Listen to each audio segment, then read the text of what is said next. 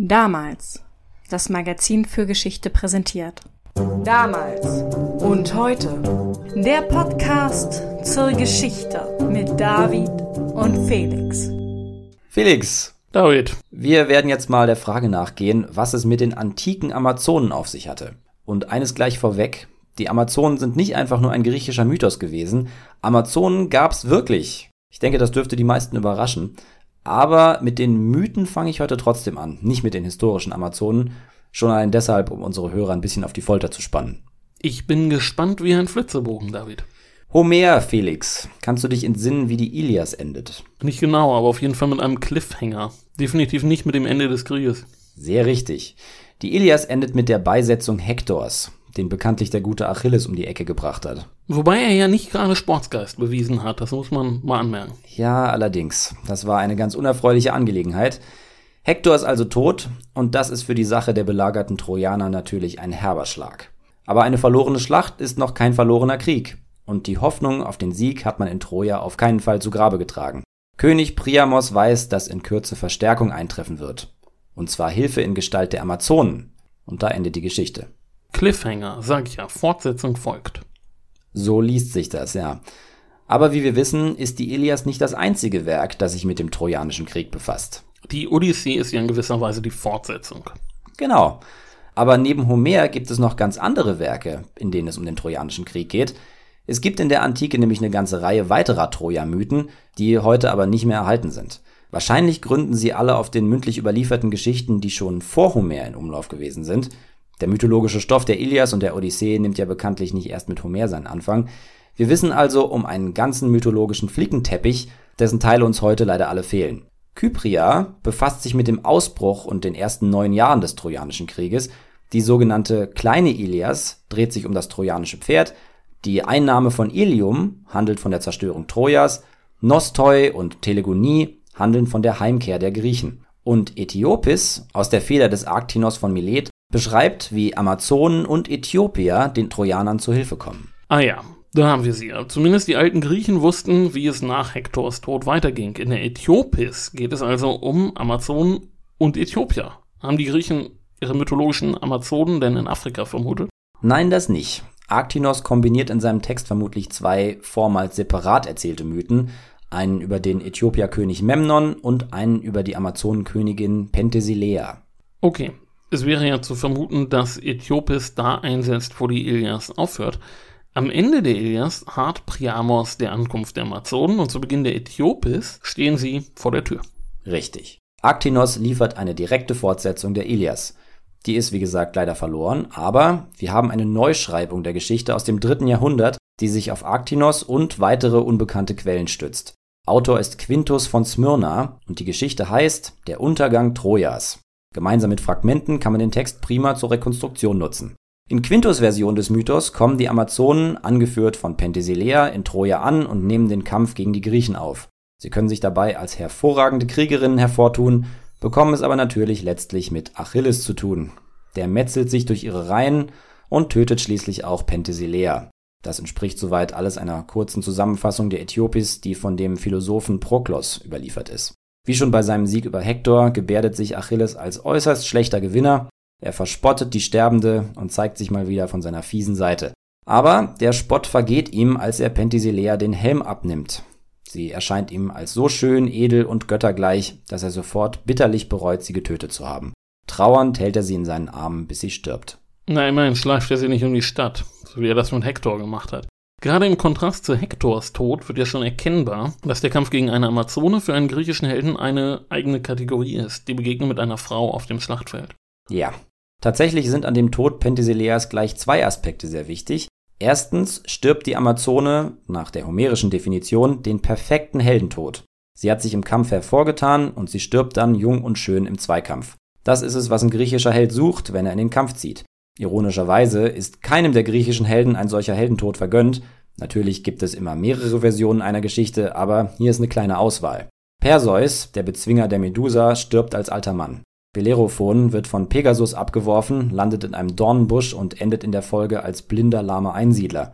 Theseus wird von einer Klippe in den Tod gestoßen, Odysseus wird versehentlich von seinem Sohn erstochen, Herakles wird vergiftet, Achilles wird von hinten in die Ferse geschossen und so bezwungen, und Jason, der Anführer der Argonauten, wird im Schlaf von einem einstürzenden Balken seines Schiffes zerquetscht. Ja, bei allen fantastischen Ereignissen eines Heldenlebens sind das schon fast zu realistische Arten, aus der Welt zu scheiden. Man könnte auch sagen, die Griechen hatten da schon einen sehr feinen Sinn für Ironie. Mhm. Wenn den Amazonen von den antiken Autoren und Erzählern ein besserer Tod gebilligt wird, dann kann das doch eigentlich nur heißen, dass Leser und Zuhörer Bewunderung für die Amazonen empfinden sollten. Genau. Die Amazonen sind in den Mythen durchweg bewundernswerte und heroisch handelnde Figuren. Dadurch werden sie nicht nur zu Sympathieträgern und würdigen Gegnern griechischer Helden, sondern eigentlich auch zu potenziellen Verbündeten der Helden. Das ist der zweite Aspekt des Kampfes zwischen Achilles und Penthesilea. Achilles Sinneswandel ist charakteristisch für die Amazonenmythen der Griechen und auch für die Rezeption dieser Mythen in der Kunst. Penthesilea ist seine Feindin, aber als er sie schon getötet hat, ist da dieser Moment des Was wäre gewesen, wenn. Er verliebt sich in die Sterbende. Ja, genau richtig. In der Version von Quintus wird diese Stimmung auch dadurch deutlich angesprochen, dass der dabeistehende Thersites Achilles vorwirft, er begehre die Tote, woraufhin Achilles ihn stehenden Fußes ins Reich der Toten befördert. Eine sehr Achilles-typische Art, einen Streit zu gewinnen. Erst zuschlagen, dann nachdenken. Das ist Achilles. Ein Anti-Aggressionstraining hätte ihm schon ganz gut getan. Absolut. Auf jeden Fall ist es dieser Aspekt, der die Griechen besonders beschäftigt. In der Kunst wird er mit der Zeit immer wichtiger. Unzählige Vasen entstehen, auf der Achilles die sterbende Penthesilea in den Armen hält. Und auch in anderen Amazonenmythen kommt dieser Aspekt immer wieder vor. Griechische Helden treffen auf Amazonen, messen sich mit ihnen und bezwingen sie, aber so fremd dem griechischen Zuhörer die Amazonen auch erscheinen mögen, so bewundernswert und begehrenswert sind sie gleichzeitig auch. Sie stehen für ein Leben, das im krassen Gegensatz zu griechischen Verhältnissen steht. Wir haben ja schon mal darüber geredet, dass Frauen im antiken Griechenland wenige Freiheiten haben und dass sie an den Haushalt gebunden sind. Selbstbestimmte Kriegerinnen sind da ein Gegenmodell, das erschreckend, aber eben auch reizvoll gewesen ist. Und damit kommen wir schon zur Interpretation dieser mythischen Amazonen in der modernen Forschung. Es gab und gibt viele Forscher, die in den Amazonen eine griechische Einbildung sehen, soll heißen die Konstruktion einer Gegenwelt. Die Amazonen sind also wie sie sind, weil sie das genaue Gegenteil der Griechen sind. Genau. Damit können sie dann für alles Barbarische stehen, mit dem sich die Griechen konfrontiert sehen, Perser zum Beispiel, aber eben auch für die Übel einer Frauenherrschaft oder die generelle Gefahr, die von Frauen ausgeht, die sich nicht den Vorgaben eines griechischen Lebens fügen. Die sind immer gefährlich. Solche Theorien ignorieren aber zwei Dinge komplett. Erstens archäologische Funde und zweitens schriftliche antike Quellen jenseits der Mythen. Okay, nach dem Vorspann kommen wir jetzt also wirklich zu den historischen Amazonen. Genau, wie versprochen. Bin gespannt. Die Amazonen der Mythen leben für die Griechen natürlich in ferner Vergangenheit, genauso wie Achilles und die Trojaner. Aber wann immer es um die Frage geht, wo die Amazonen herkommen und wo sie ihr Reich haben oder hatten, ist bei den Griechen von der Schwarzmeerregion die Rede. Weißt du, wer da gewohnt hat? Das waren die Skythen, Reiternomaden. Die Skythen, ganz richtig. Skythen ist wohlgemerkt ein griechischer Oberbegriff für ein ganzes Konglomerat aus Stämmen, die zwischen Kaukasus und China unterwegs sind. Berühmt sind heute die skythischen Kriegergräber. Da gab es vor etlichen Jahren eine Ausstellung in Berlin. Das ist aber wirklich sehr lange her, da war ich gerade erst zum Studium nach Berlin gezogen. Richtig, im Gropiusbau war das. Und dank moderner Technik, soll heißen dank Knochenanalyse, weiß man heute, dass ein nicht unbeträchtlicher Teil dieser hochgeehrten Krieger Frauen gewesen sind. In einigen Gräberstätten über ein Drittel der Toten und insgesamt gut ein Viertel. Das ist wirklich viel. Ich muss gerade an unsere Folge über die Frauen in der Bundeswehr denken und den Frauenanteil in einer modernen Berufsarmee, der ist deutlich niedriger. Ein Viertel ist wirklich sehr viel. Außerdem sind keine Grabbeigaben zu finden, die irgendeinen Unterschied zwischen Frauen und Männern machen würden. Die Skythen haben ganz andere Regeln als die Griechen, und viele dieser Regeln sind eng an ihr Nomadendasein gebunden. Jungen und Mädchen lernen reiten und schießen. Ihre Kleidung ist funktionale Reiterkleidung und macht ebenfalls keinen Unterschied zwischen Mann und Frau.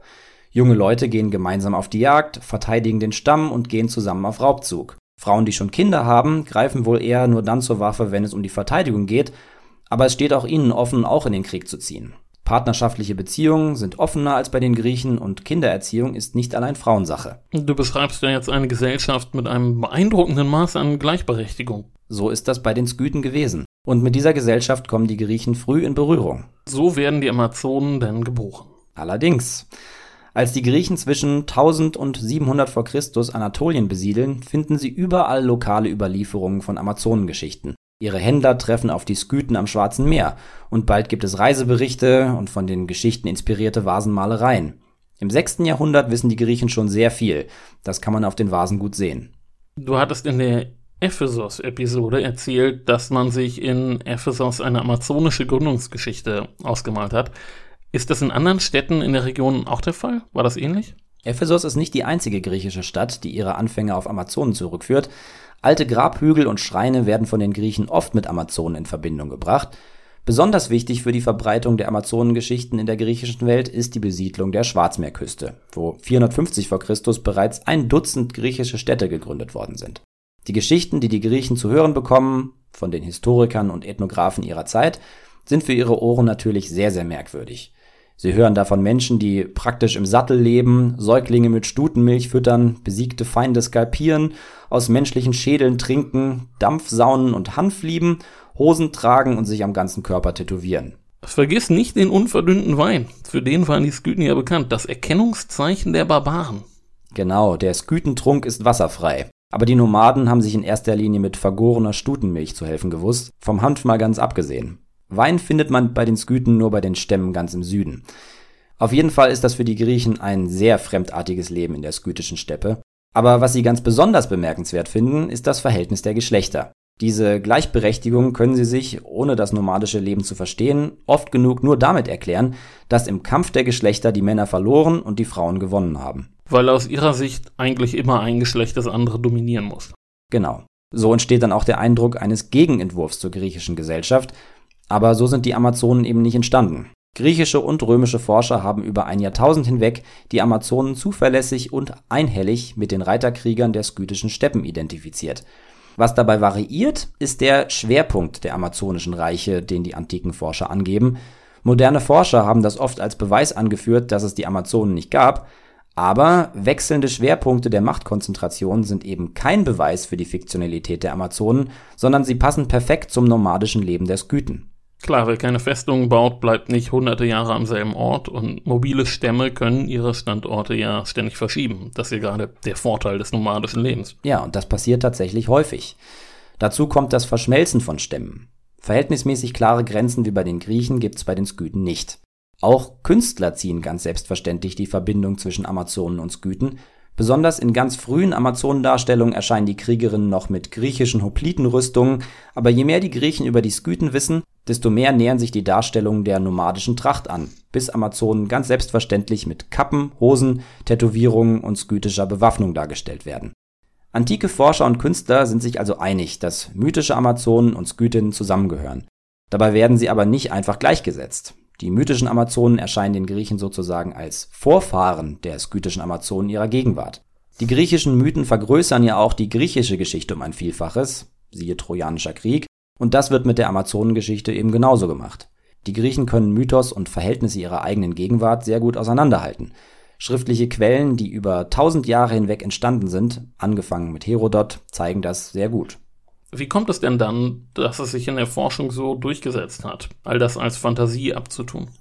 Naja, also zum einen hat man lange nicht den Abgleich mit den archäologischen Funden gehabt. Die Kriegergräber der Skythen kennt man zwar schon lange, aber die Erkenntnis, dass ein Viertel der dort bestatteten toten Frauen gewesen sind, ist ja erst modernster Technik zu verdanken. Außerdem ist der internationale Vergleich neu. Lange ist es Forschern hier im Westen nicht bewusst gewesen, dass zum Beispiel die Chinesen auch die Erfahrung mit Amazonen, also mit Reiterkriegerinnen gemacht haben. Also echter Fortschritt. Dazu kommt ja sicherlich auch die Verlockung, Quellen mit den Mitteln psychologischer Literaturanalyse auseinanderzunehmen. Stichwort Selbstbespiegelung. Ich weiß um deinen inneren Zorn, David. Vielleicht willst du den ganz kurz rauslassen und es unseren Hörern erklären. Äh, ja. In der Altertumsforschung spielt diese Fixierung auf die psychologische Beurteilung der Quellenautoren ja zum Glück eine eher untergeordnete Rolle.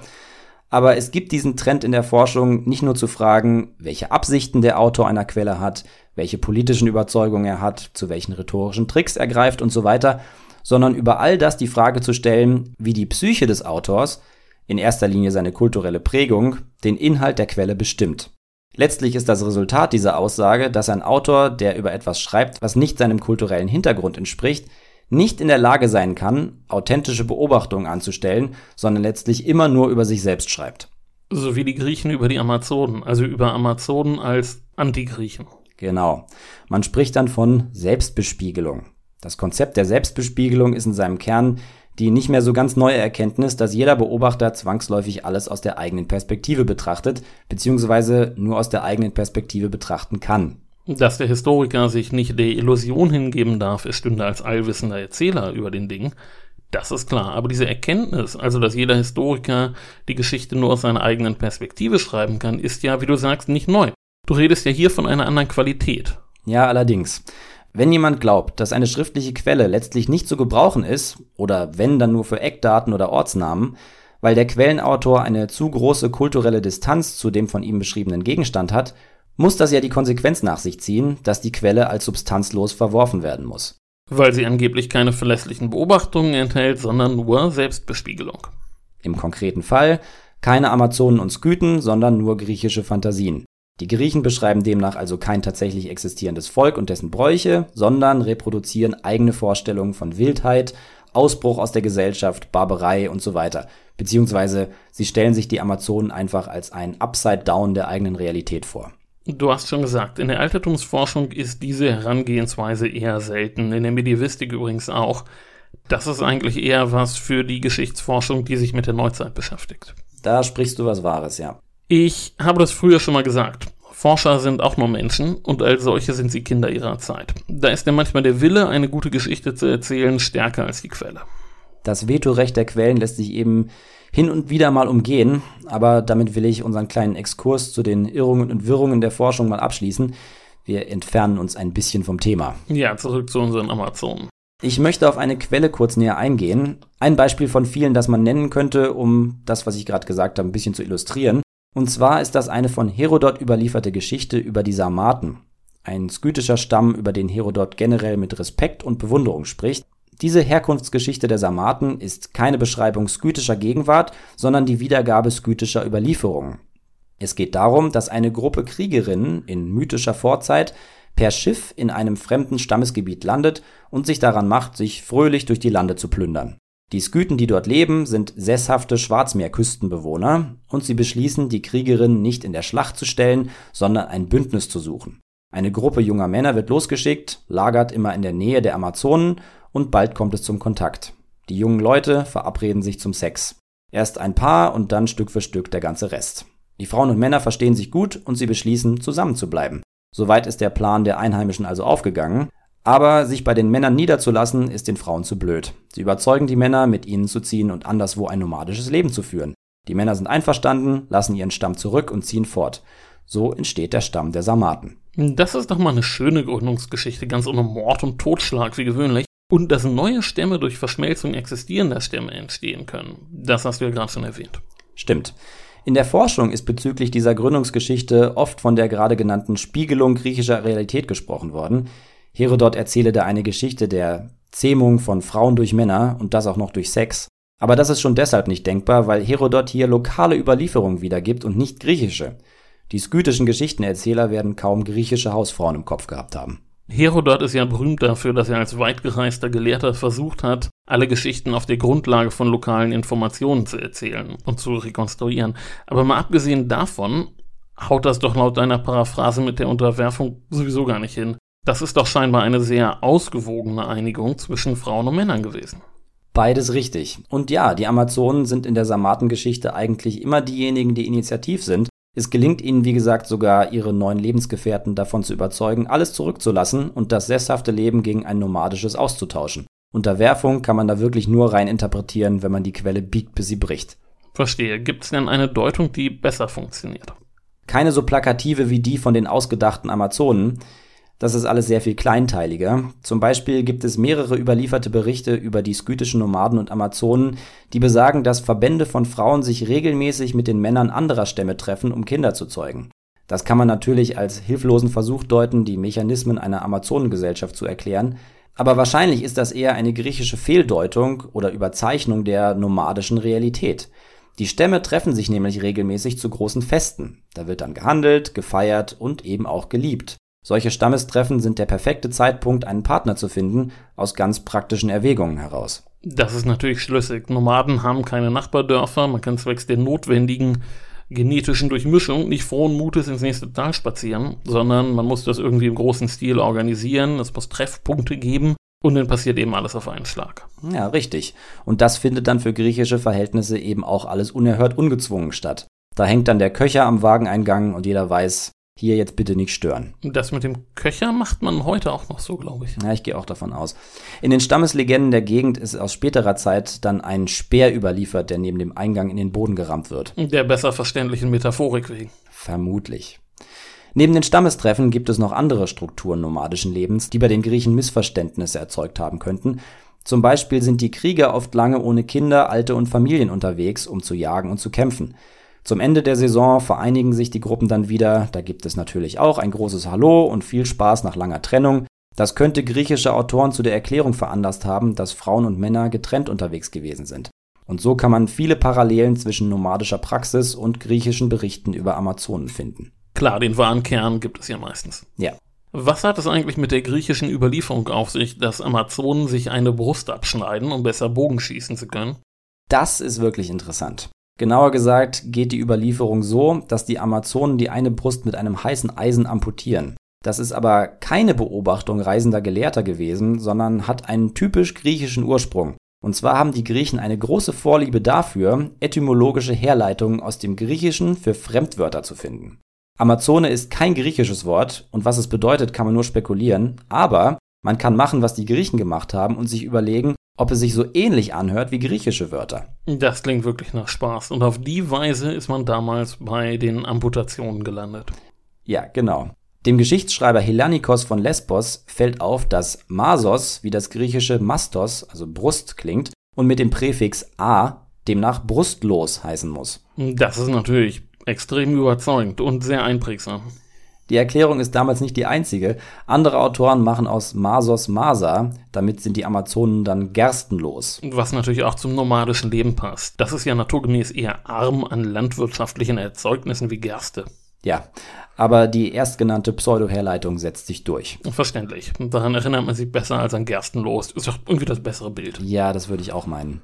Also existieren solche Geschichten zusammen mit Mythen neben den realistischen Berichten der Zeitgenossen und vermischen sich sicherlich auch immer wieder und so wird dann Mythos und Wirklichkeit zu einer schönen neuen Mischung. Klar, das Wissen der Griechen über die Skythen ist nie vollständig, aber unter anderem daran sieht man eben auch, dass die Griechen Amazonen nicht als literarische Fabelwesen verstanden haben, sondern als Nachbarn, deren Sitten und Bräuche man studieren kann. Damit ist die amazonische Gesellschaft letztlich die skytische Gesellschaft. Und die Griechen haben das genauso auch reflektiert. Ja, absolut. Die größte Schwierigkeit hatten die Griechen, wie gesagt, damit, die beobachtete Gleichberechtigung richtig einzuordnen. Berichte über Kriegerinnen, Fürstinnen und kampferprobte Kämpferinnen haben sie oft genug dazu bewogen, in mythischer Vergangenheit oder auch in weit entfernten Regionen ihrer Gegenwart von Frauen regierte Gesellschaften zu vermuten, einfach weil sie sich auf die Gleichberechtigung keinen Reim machen konnten. Die griechischen Gelehrten hatten natürlich auch ihre Grenzen. Da konnten sie sich noch so beherzt durchfragen und lokale Geschichten aufschreiben. Wenn es darum ging, ihren Reisebericht zu verfassen, mussten sie die Lücken mit dem füllen, was für sie Sinn ergab. Das haben ja spätere Autoren genauso gemacht. Exakt. Das kann man natürlich auch Selbstbespiegelung nennen. Aber die Griechen nutzen die Amazonengeschichten eben nicht, um eine verrückte Gegenwelt zu beschreiben, sondern sie orientieren sich sehr genau an den Berichten, die sie kennen und die auf zutreffenden Beobachtungen zum nomadischen Leben der Skythen beruhen. Zu den Texten griechischer und römischer Gelehrter und den archäologischen Funden kommen außerdem Texte aus Persien, China und Indien, die all das bestätigen. Kommen also auch die Perser und Chinesen mit den Amazonen in Berührung. Du hattest ja erwähnt, die skytischen Nomaden durchstreifen ein riesiges Gebiet. Genau. Auch in Asien gibt es eine lange Überlieferungsgeschichte zum Thema Amazonen. Chinesische und indische Quellen sprechen von den Landen der Frauen. In den Quellen ist die Rede von Frauen, die ihren Männern beim Reiten und Schießen in nichts nachstehen und die Seite an Seite mit ihnen in die Schlacht ziehen. So eine internationale Perspektive hat der Forschung ja sicher lange gefehlt. Man hat also schriftliche Quellen von Griechenland bis nach China und dazu die Gräber der Kriegerin. Das ist schon eine ziemlich starke Beweislage. Schade, dass die Nomaden selbst keine schriftlichen Quellen hinterlassen haben. Das stimmt. Von den archäologischen Funden abgesehen stammen alle Informationen von den perplexen Nachbarn. Aber dort, wo heute noch nomadische Kultur im ehemaligen Land der Skythen existiert, gibt es nach wie vor eine mündliche Überlieferung. Die liegt in unseren Tagen auch teilweise schriftlich vor. Und da gibt es schon eine große Ähnlichkeit zu den antiken Geschichten, wenn man das mal nebeneinander legt. Erwähnen möchte ich auch noch, dass es Kriegerinnen nicht nur bei den skythischen Stämmen gab, sondern vielerorts an der Peripherie der großen Reiche, wenn auch nicht in dem Ausmaß wie bei den Skythen. Die Thraker haben zum Beispiel verhältnismäßig viele Kriegerinnen und haben auch sonst eine ganze Reihe kultureller Überschneidungen mit den Skythen. Den Römern begegnen Kriegerinnen dann bei den Illyrern und den keltischen Volksgruppen. Bei den Briten mussten sich die Römer denn ja mal mit Königin Boudica rumschlagen. Genau, eine Kriegerfürstin, deren Namen man auch heute noch kennen kann. Und Boudica ist nicht die einzige Figur dieser Art außerhalb der skythischen Sphäre. Artemisia die Erste, über die ich in Prä-Podcast-Zeiten schon mal für damals geschrieben habe, erscheint in der griechischen Überlieferung als Kriegerin, die persische Männerkleidung trägt und mit Schwert und Dolch bewaffnet ist. In einem der vorigen damals Hefte ging es um Philipp II., den Vater Alexanders des Großen, und in seiner, also auch in Alexanders Familie, finden sich ebenfalls Kriegerinnen. Eine von Philipps Ehefrauen ist die Illyrerin Audata. Audata versteht sich aufs Kämpfen und erzieht auch ihre Tochter, Alexanders Halbschwester Kyana, entsprechend. Kyana führt im Erwachsenenalter ein makedonisches Heer gegen die Illyrer, also gegen das Volk ihrer Mutter, und tötet deren Königin Caria. Adea, Kyanas Tochter, wird wiederum als Kriegerin erzogen. Das sind ja interessante Fälle. Die Makedonen waren in den Augen der Griechen ja sowieso halbe bis dreiviertel Barbaren und waren von daher sicherlich die naheliegende Schnittstelle, wo solche Kriegerinnen einen Platz finden konnten. Ja, eigentlich sind Amazonen und Kriegerinnen immer etwas, das Griechen und Römer, aber eben wie gesagt auch Chinesen und Perser in erster Linie außerhalb ihrer Reiche beobachten. Eine wirklich interessante Ausnahme ist das Reich des Mithridates VI. von Pontos. Der kam ja inzwischen schon ziemlich oft irgendwo am Rande unseres Podcasts vor. Ja, genau, Roms Erzfeind, den die Römer in drei Kriegen niederringen müssen. Er beherrscht zu seinen Glanzzeiten nicht nur die griechische Welt Kleinasiens, sondern eben auch ganz besonders die Schwarzmeerregion. Das ist sein Kernland. Und genau dieses Land ist ja auch die Südwestgrenze des riesigen Skythen-Territoriums. An den Ufern des Schwarzen Meeres leben natürlich sesshafte Völker, aber im Hinterland erstreckt sich die Macht Mithridates auch auf die Gebiete der angrenzenden Nomadengebiete. Wenn er ein Heer sammelt, gehören dazu auch ganz selbstverständlich berittene Skythen, zu denen auch Kriegerinnen gehören. Also dienten in den Armeen des Mithridates Griechen aus kleinasiatischen Städten neben skythischen Kriegerinnen. Sein Reich ist da sehr vielfältig gewesen und Mithridates scheint zu diesem Kulturgemisch selbst sehr gut gepasst zu haben. Er ist gebildet und spricht angeblich 20 Sprachen. Gleichzeitig ist er ein fähiger Krieger und Reiter, der mit dem nomadischen Leben gut vertraut ist.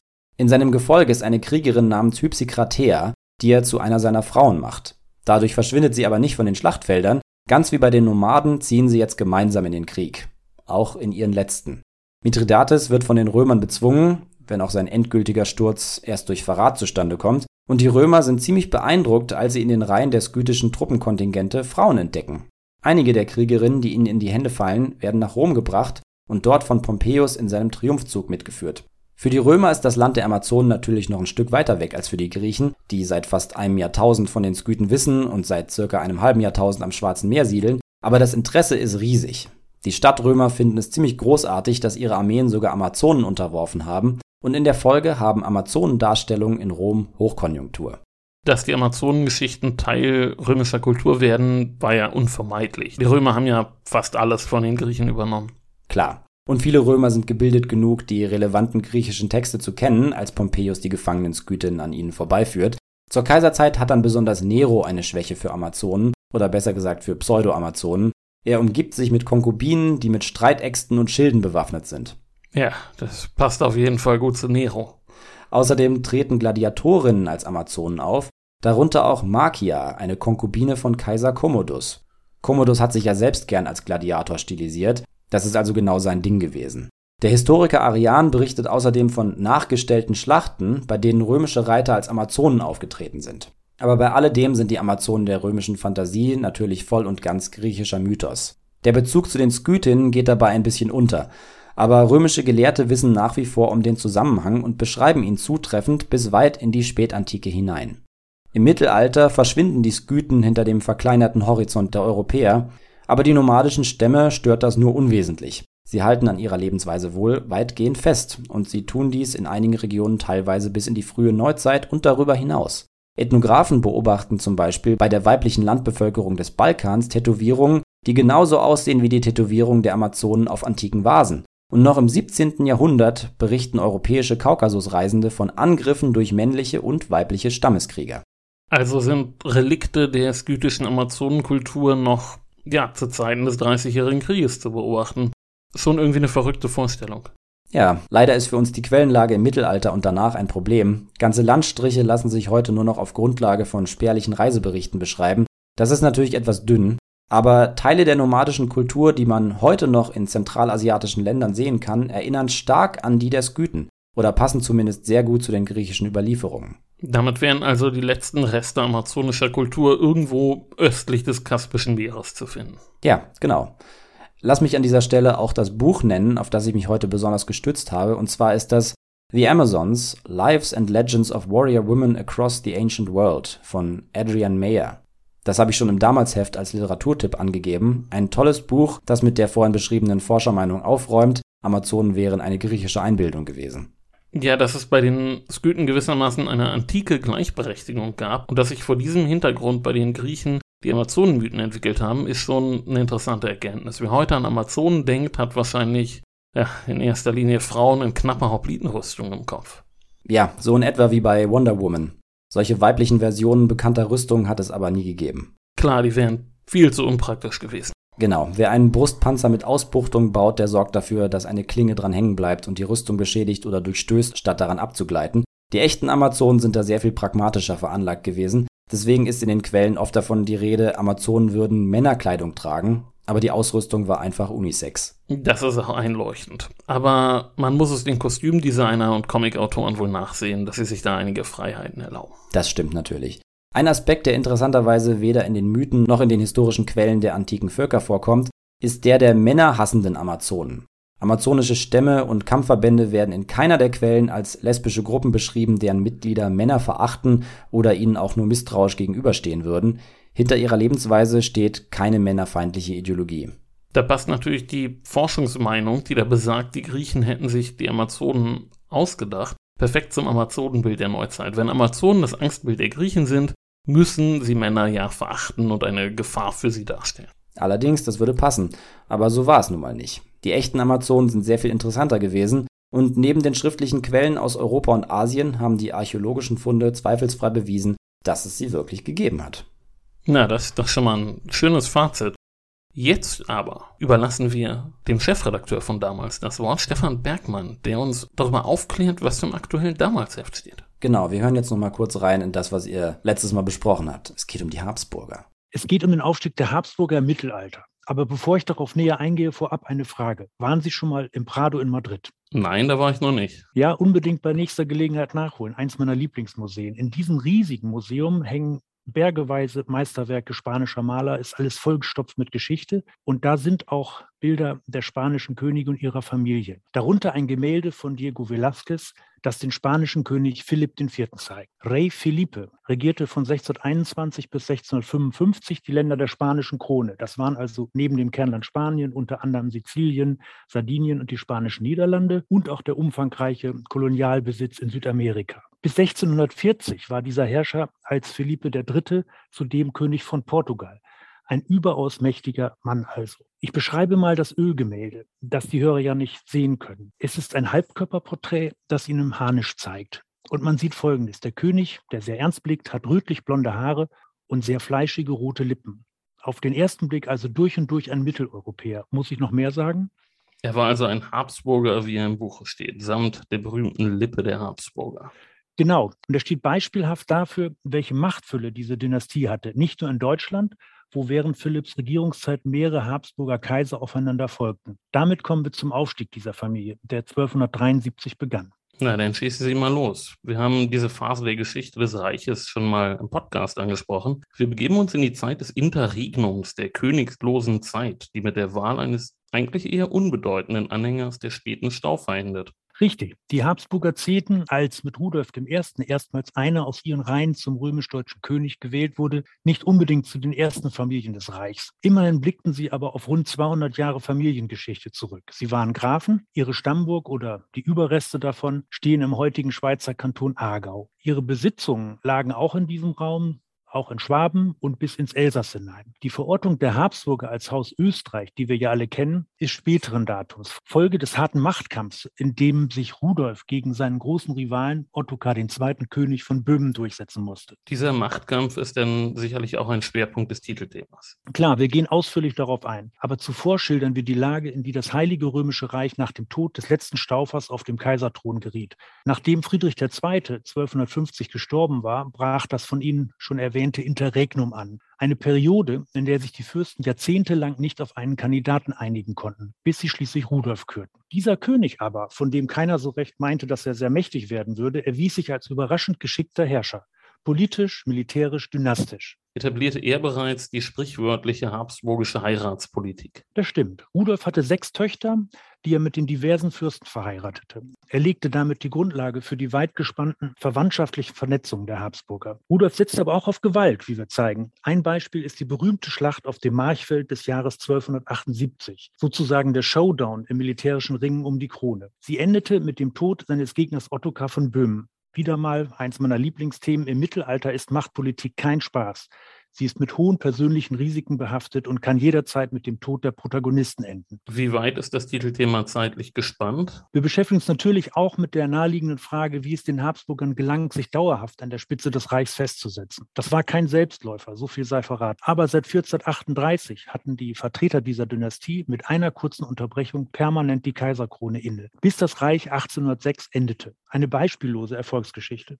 Ja, ich kann eine weite Vorankündigung machen. Die Habsburger werden auch im kommenden Jahr wieder bei uns vorkommen. Ja, stimmt. Im kommenden Jahr, wir wissen ja natürlich jetzt schon, was wir alles Februar und März im Damalsheft sehen werden. Wir sind hier gerade im, in den ersten richtigen Herbsttagen, aber die Hörer sind jetzt schon fast im Winter gefühlt wahrscheinlich. Das kommt drauf an. Der Klimawandel, David, vergiss es nicht. Ich hoffe, ich kann bis dahin wieder heizen. Das wäre wär gut. Also, das ist die einfachste Art und Weise, Gas zu sparen, wenn die Gasheizung ausfällt, wie bei David. Ja, ich lebe gerade sehr vorbildlich, unfreiwilligermaßen, aber nichtsdestotrotz.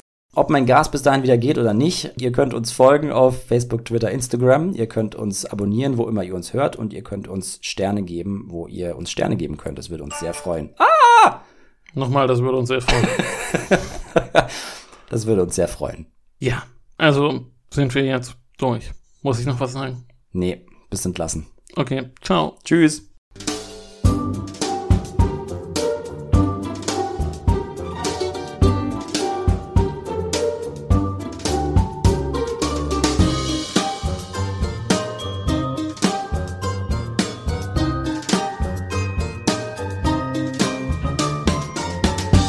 In einigen Grab in einigen Gräbersträten Gräbersträten Strebergärten. Mhm